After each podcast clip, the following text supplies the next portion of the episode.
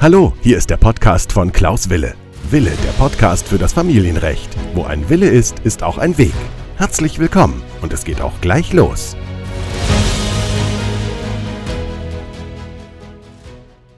Herzlich willkommen zu meiner neuen Podcast-Folge.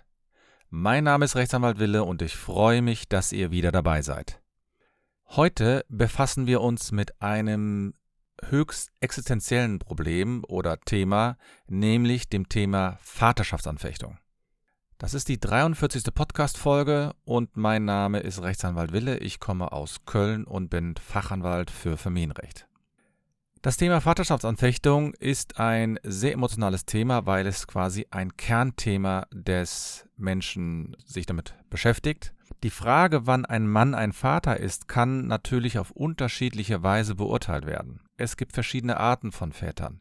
Es gibt den rechtlichen Vater, es gibt den biologischen Vater, es gibt den sozialen Vater, es gibt den sogenannten Scheinvater und es gibt noch viele andere Begriffe mehr, die man für einen Vater verwenden kann. Ich beschäftige mich als Rechtsanwalt natürlich vorrangig erstmal mit dem Thema rechtlicher Vater. Ein rechtlicher Vater kommt in seine Stellung auf unterschiedliche Art und Weise. Das bestimmt das BGB, das ist das sogenannte bürgerliche Gesetzbuch. Und dort wird bestimmt, wie ein Vater eines Kindes bestimmt wird. Der Vater eines Kindes wird quasi in, in drei Fällen kreiert. Nämlich erstens, der Vater muss entweder zum Zeitpunkt der Geburt mit der Mutter des Kindes verheiratet sein oder zweitens, derjenige ist der Vater, der die Vaterschaft anerkannt hat oder drittens, derjenige ist der Vater, dessen Vaterschaft gerichtlich festgestellt worden ist. Also wie Sie sehen, gibt es insgesamt drei Fälle.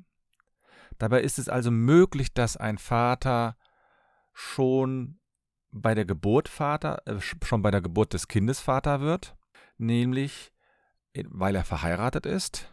Wie wir aber auch sehen, ist es nicht zwingend erforderlich, in allen Fällen zumindest, dass man einen Gentest für die Vaterschaft hat. Das heißt, das deutsche Recht verlangt das nicht zwingend. Also wenn ich verheiratet bin, dann reicht es aus, dass während der Ehe ein Kind geboren wird und ich gelte als verheirateter Mann automatisch als Vater. Es wird also sozusagen so getan, als wenn ich der biologische Vater bin. Aber jetzt kommt es natürlich auch zur Situation, dass sich aus welchen Gründen auch immer herausstellt, dass der rechtliche Vater nicht der biologische Vater ist. Und ich möchte mich jetzt gar nicht damit auseinandersetzen, ob dies immer zur Anfechtung führen muss, ob es sozusagen psychisch wirklich notwendig ist oder aus anderen Gründen notwendig ist, sondern ich möchte mich in dieser Podcast-Folge rein mit der rechtlichen Vaterschaftsanfechtung beschäftigen. Und nach dieser Folge sehen Sie also einen kurzen Überblick darüber, was die Vaterschaftsanfechtung rechtlich bedeutet, sozusagen welche Voraussetzungen man dafür haben muss, wie man sie einleiten kann und welche Rechtswirkung eine Vaterschaftsanfechtung hat. Also ein großes Thema, das erhebliche Auswirkungen hat. Nun, wie sieht die, die, gesetzliche Regelung aus? Die gesetzliche Regelung ist bestimmt in einem Paragraphen 1600b. Da steht nämlich drin, die Vaterschaft kann binnen zwei Jahren gerichtlich angefochten werden. Und dabei erfolgt die Vaterschaftsanfechtung in einem Verfahren vor dem Familiengericht. Und dort stellt man dann einen Antrag, dass das Gericht feststellen soll, dass der bisherige rechtliche Vater nicht der rechtliche Vater sein soll. Also das heißt, dass er quasi nicht mehr als Vater vor dem Gesetz anerkannt wird. In der Regel wird man das natürlich dann nur durch ein medizinisches Sachverständigengutachten klären können. Und dann ist natürlich die Frage, wer kann die Vaterschaft anfechten? Nun, im Grunde genommen gibt es im Wesentlichen vier Gruppen, die diese Vaterschaft anfechten können. Nämlich einmal der bisherige rechtliche Vater, das heißt der verheiratete Ehemann zum Beispiel, der jetzt herausgefunden hat, dass das Kind nicht von ihm ist. Dann natürlich die Mutter, das Kind auch und unter engen Voraussetzungen auch der sogenannte biologische Vater.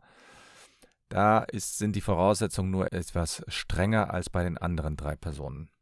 Und Es gibt dann noch einen Fall der Vaterschaftsanfechtung, nämlich für eine ganz spezielle Gruppe, und zwar dann, wenn eine Person eine Vaterschaft anerkannt hat und eine, die Behörde, also der Staat, geht davon aus, dass das quasi nur eine Gefälligkeitsanerkennung war. In diesem Fall kann sogar die Behörde die Vaterschaft anfechten. Das ist aber auch ein ganz spezieller Fall und ich werde mich hier im Grunde genommen nur mit der Anfechtung der Vaterschaft auseinandersetzen, die von einem Ehemann ausgeht, weil das der viel relevantere Fall ist. Die anderen Fälle kommen nicht so häufig vor. Ja, also es gibt diese, äh, ich sag mal, fünf Gruppen, die die Vaterschaft anfechten können. Also der bisherige rechtliche Vater, der biologische Vater, Mutter, Kind und dann auch noch die Behörde. Dann ist natürlich immer die Frage, ja, wie geht man da vor? Was muss man da beachten? Das eine ist natürlich, dass man beachten muss, dass eine Vaterschaft innerhalb einer bestimmten Frist angefochten werden muss. Es gibt also eine Frist, und zwar eine Frist von zwei Jahren, in der die Vaterschaft angefochten werden muss. Die Frist beginnt dabei mit dem Zeitpunkt, in dem der Berechtigte von den Umständen erfährt, die gegen die Vaterschaft sprechen. Also so reine Vermutungen reichen dort nicht aus, sondern man muss konkrete Anhaltspunkte haben, dass man möglicherweise nicht der Vater ist. Also wenn jetzt die Ehefrau dem Ehemann sagt, du, ich hatte in dem Zeitpunkt, in dem wahrscheinlich das Kind gezeugt wurde, eine Affäre, dann wäre das ein konkreter Anlass und dann müsste der Vater innerhalb der nächsten zwei Jahre die Vaterschaft anfechten. So, das heißt natürlich auch, dass man sich schnell beraten lassen muss und schnell überlegen muss, ob man da was unternimmt oder nicht. Es gibt sozusagen zwei Ausnahmen für diese Frist. Einmal man kann die Vaterschaft nicht anfechten vor der Geburt des Kindes. Und das heißt, das Kind muss erstmal auf der Welt sein, damit man überhaupt die Vaterschaft anfechten kann. Das ist natürlich bei unverheirateten Eltern etwas anders, denn dort muss man ja die Vaterschaft anerkannt haben. Und viele werden sich hoffentlich darüber im Klaren sein, ob sie wirklich Vater sind oder nicht. Aber es gibt eben diese Fälle, in dem ein Vater davon ausgeht, er ist der biologische Vater und dann stellt sich nach Jahren heraus, man ist es nicht. Es gibt ja diesen berühmten BGH-Fall, wo ein Vater beim Urologen war und der hatte drei Kinder aus der Ehe und dann stellte sich heraus, dass er zeugungsunfähig war. Und dann stellte sich in der Tat heraus, dass alle drei Kinder von einem anderen Mann sind. Also da sieht man, das kann also schon sein, dass sowas mal passiert. Die zweite Ausnahme bei sozusagen von dieser Frist ist, möchte das Kind selbst die Vaterschaft anfechten, dann steht ihm ab der Volljährigkeit, nämlich also ab seiner eigenen Volljährigkeit, ein eigenes Anfechtungsrecht zu. Und dann beginnt die Anfechtungsfrist erst, wenn das Kind volljährig ist. Und deswegen ist es so, dass man im Grunde genommen sagen kann, ja, es gibt eine zweijährige Anfechtungsfrist mit diesen zwei kleinen Ausnahmen, aber es ist eben sehr, sehr wichtig, dass man diese Anfechtungsfrist auch wahrt. Denn verpasst man diese Frist und man hatte wirklich klare Anhaltspunkte, dass man nicht der biologische Vater ist, aber man ist der rechtliche Vater zurzeit, dann ist das Thema durch, dann hat man keine Chance mehr, selbst den Antrag zu stellen, dann muss man darauf hoffen, dass vielleicht die Mutter oder das Kind den Antrag stellt. Aber selbst als Vater hätte man nicht die Möglichkeit. Ja, welche Folgen hat so eine Vaterschaftsanfechtung? Diese Folgen sind natürlich sehr weitreichend. Neben den rechtlichen Folgen müssen natürlich die Beteiligten sich immer auch mit den emotionalen und psychischen Folgen ähm, auseinandersetzen. Und ich weiß natürlich, dass die Entdeckung für einen Vater oder auch für ein Kind, dass die Person die man für sein eigenes Kind oder für seinen eigenen Vater gehalten hat, dass es erstmal wegfällt, dass das natürlich erstmal ein entscheidender Einschnitt ist. Das ist wirklich etwas, was man verdauern muss, was man verarbeiten muss. Es gibt Väter, es gibt Kinder, die zerbrechen daran. Wenn also ein Vater jahrelang davon ausgegangen ist und auch davon ausgehen konnte, dass er der biologische Vater ist, er hat seine ganze Energie in die Familie reingesetzt und dann kommt hinterher heraus, dass er nicht der Vater ist, weil er betrogen worden ist, weil ihm etwas vorgespielt wurde, dann geht meines Erachtens die Rechtsprechung häufig relativ locker und leicht darüber hinweg und sagt, ach naja, so schlimm ist das ja alles nicht gewesen. Und es gibt ja jetzt mittlerweile auch so eine sozusagen eine Gesetzesänderung oder einen Vorschlag einer Gesetzesänderung, auf die ich vielleicht noch zum Abschluss eingehen will, die meines Erachtens relativ zynisch wirkt. Aber da kommen wir später noch drauf. Wir sind ja immer noch bei den Folgen der Vaterschaftsanfechtung und mit Rechtskraft der Vaterschaftsanfechtung endet die Vaterschaft des bisherigen rechtlichen Vaters. Das heißt, er war bis dahin zum Beispiel zum Unterhalt verpflichtet, er hatte das Sorgerecht, es bestand ein gesetzliches Erbrecht und all dies endet mit der Rechtskraft der Entscheidung. Das Kind hat also zu diesem Zeitpunkt keinen rechtlichen Vater mehr und das endet sozusagen sogar rückwirkend. Das heißt zum Zeitpunkt der Geburt. Es kann sogar relativ extrem sein, dass das Kind nach der Vaterschaftsanfechtung zunächst keinen Vater hat. Keinen rechtlichen Vater zumindest. Ich rede jetzt nicht von sozialen Vätern, das ist eine ganz andere Baustelle und natürlich kann ein Vater, der rechtlicher Vater ist, aber dessen Vaterschaft quasi angefochten worden ist, immer noch eine Beziehung zu dem Kind haben. Aber rechtlich sieht es so aus, er hat keine Beziehung zu ihm. Das heißt, die ganzen rechtlichen Verbindungen werden durchgeschnitten und werden auch ein für alle Mal durchgeschnitten.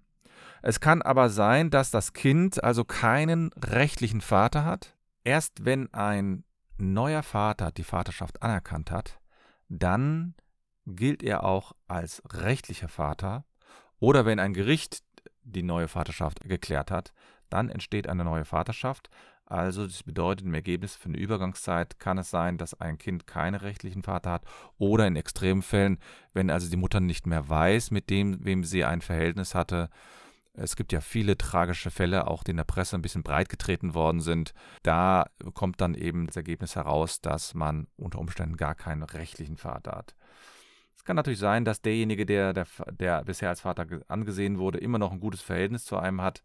Das ist aber dann was, äh, etwas anderes, rechtlich zumindest, als der rechtliche Vater. Und das hängt natürlich dann von den Beteiligten ab, wie sie mit der Situation umgehen, ob sie dem Kind quasi so eine Hilfestellung sein können, dass das Kind nicht in ein emotionales Loch fällt.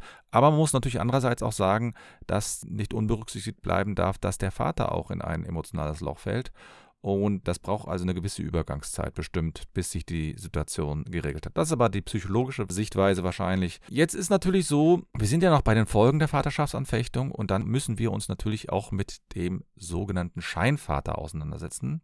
Der Scheinvater ist sozusagen eigentlich der Vater, der als rechtlicher Vater angesehen wird, aber er ist gar nicht der rechtliche, also er ist nicht der biologische Vater. Also es gibt die Fälle, in denen ein Mann verheiratet war und er dachte, er sei der biologische Vater. Und als das Kind geboren wurde, sozusagen, wird er ja dann automatisch auch der rechtliche Vater. Und jetzt stellt sich heraus, dass er nicht der Vater ist und er gilt dann sozusagen als Scheinvater. Und er kann dann die Vaterschaft anfechten und viele machen das dann auch.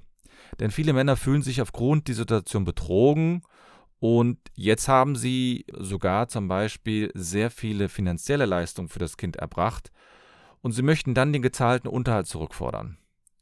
Juristen sprechen dann von dem sogenannten Scheinvaterregress. Und unter bestimmten Voraussetzungen kann der bisherige Vater von dem tatsächlichen biologischen Vater seine finanziellen Leistungen zurückfordern. Die Einzelheiten sind nicht ganz unkompliziert und hier sollte man sich wirklich auf jeden Fall anwaltlich beraten lassen.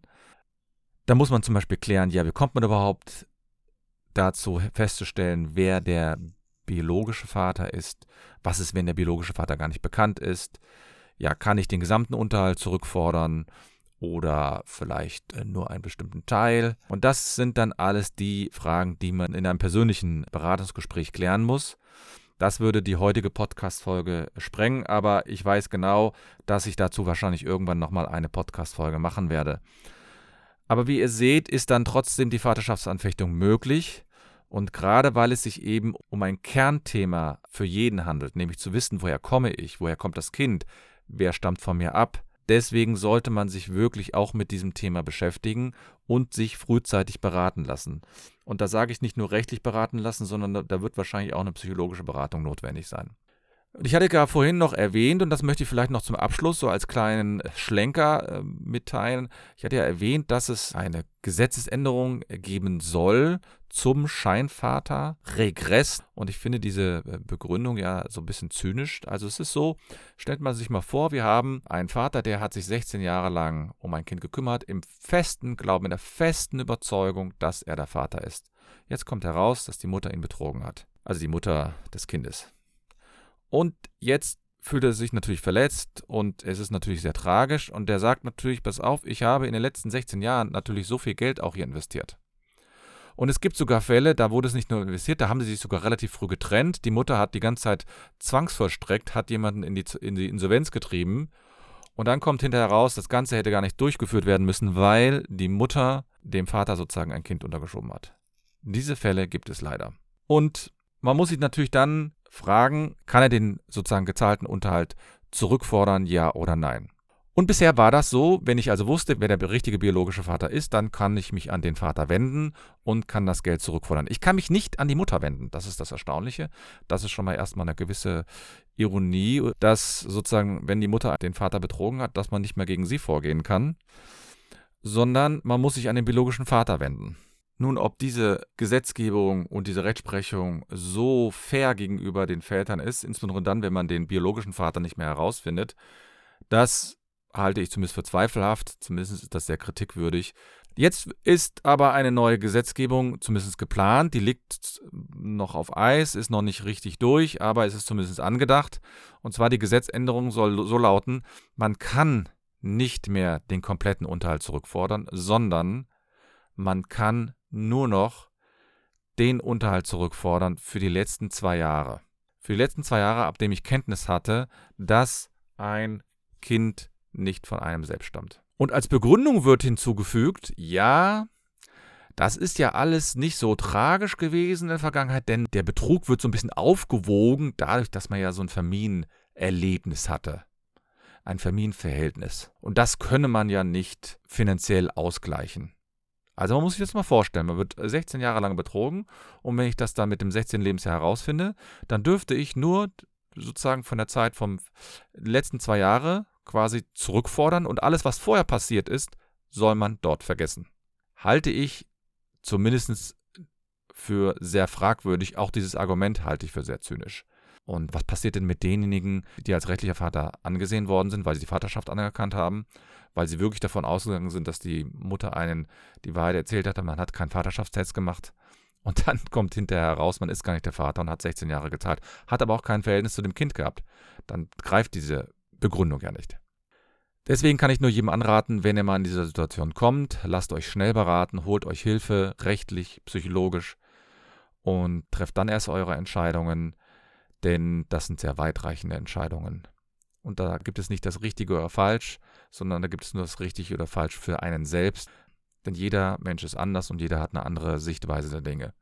Mit diesen Worten möchte ich die heutige Podcast-Folge auch schließen. Mein Name ist Rechtsanwalt Wille. Ich bin Fachanwalt für Familienrecht und ich wünsche euch eine schöne Woche und nicht vergessen, wo ein Wille ist, ist auch ein Weg.